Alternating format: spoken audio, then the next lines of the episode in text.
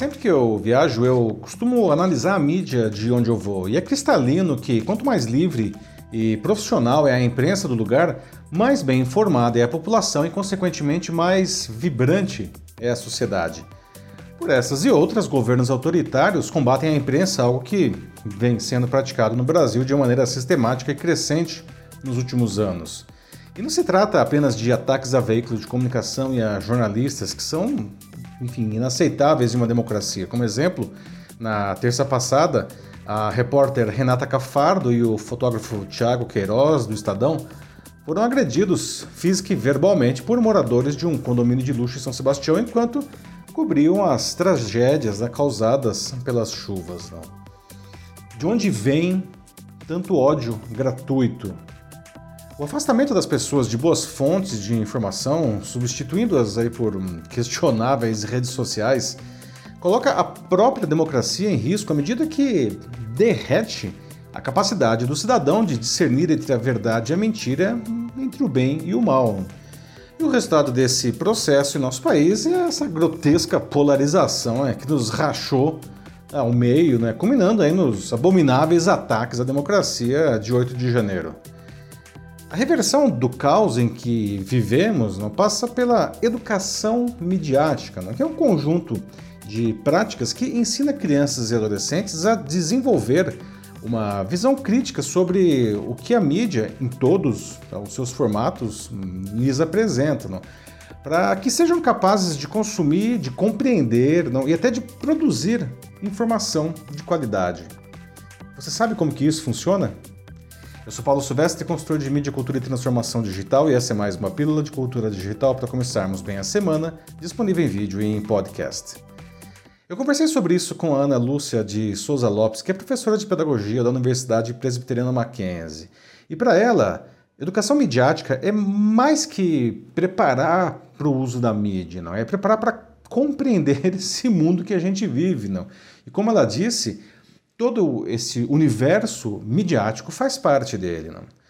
Um ótimo exemplo dos ganhos da educação midiática para uma sociedade vem da Finlândia, não. Quando a vizinha Rússia tomou da Ucrânia a região da Crimeia em 2014, os finlandeses começaram a ser bombardeados né, por altas cargas de desinformação para influenciar o debate político em favor dos russos. Né?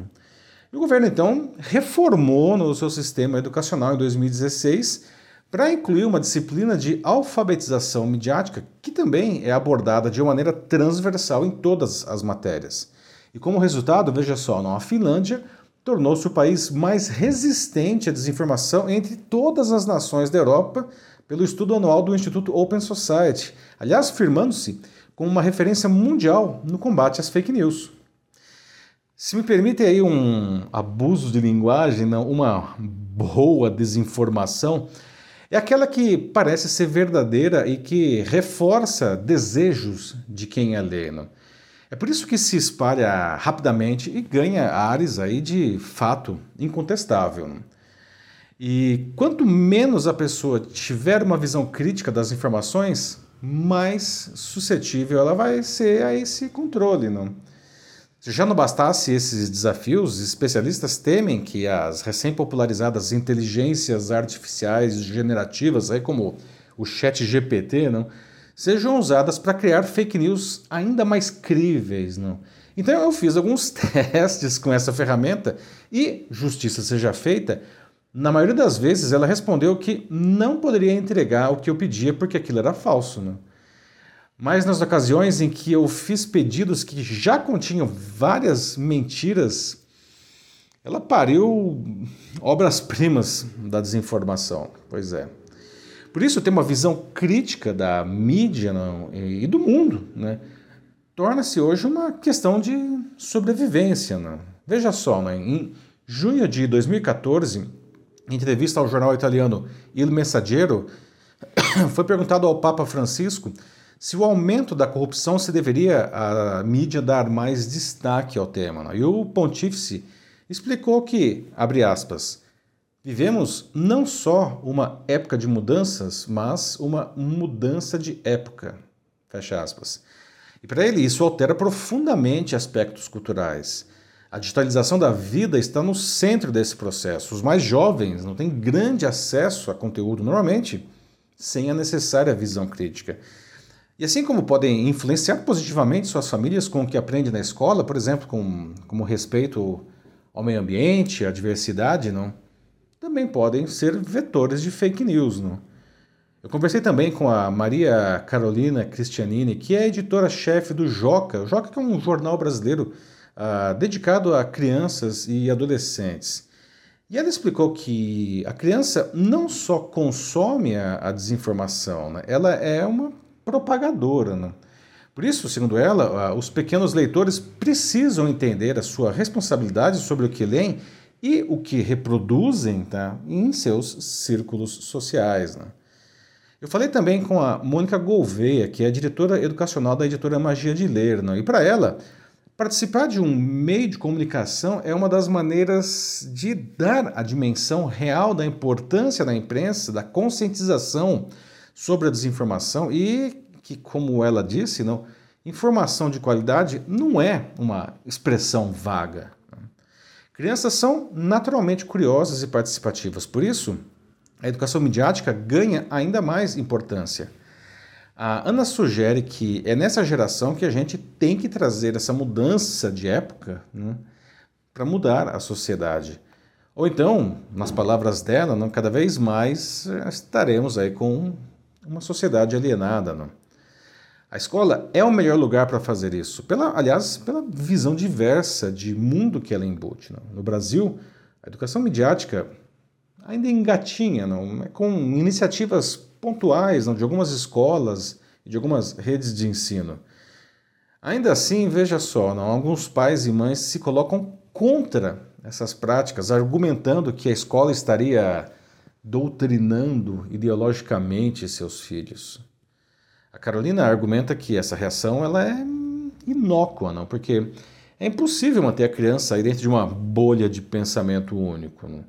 É melhor que ela esteja preparada para lidar com pensamentos divergentes né, que vão impactar né, mais cedo ou mais tarde. Né?